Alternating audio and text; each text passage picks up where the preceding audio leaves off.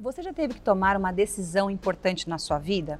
Aquela decisão que você coloca várias possibilidades, alternativas e que mesmo depois de tomar essa decisão você fica na dúvida se você tomou a melhor ação ou fez as melhores escolhas. Talvez isso já tenha acontecido e talvez você passe ao longo da sua vida aí por situações onde você vai ter que tomar decisões importantes. E como não errar? Como ter a certeza de que você tomou a melhor decisão possível?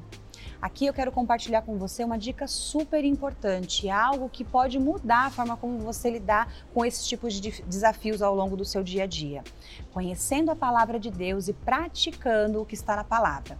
Lá em Salmo 119 diz assim, ó: "Muita paz tem os que amam a minha lei, e neles não há tropeço." Olha só, a palavra está dizendo que quando nós conhecemos e amamos a palavra de Deus, nós temos paz. E quando nós colocamos ela em prática, nós não temos dificuldades e tropeços.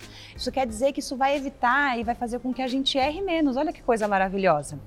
Por isso, quando você tiver alguma dificuldade, pesquisa na palavra, busca, porque eu tenho certeza que você vai encontrar a resposta para o que você tem buscado.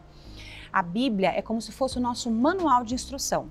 Então, para tudo que você precisar, seja na família, no trabalho, em casa, na sua saúde, tudo você tem a resposta para que você possa tomar uma decisão. E é importante que nós tenhamos a palavra não só na nossa boca, no nosso coração, mas colocando isso em prática. Existe uma grande promessa que está lá em Provérbios capítulo 3 que fala que quando nós colocamos em prática esta palavra e guardamos ela no nosso coração, aumentarão os nossos dias e aumentarão os anos de vida e paz. Eu quero ter muitos anos de vida e paz. E você?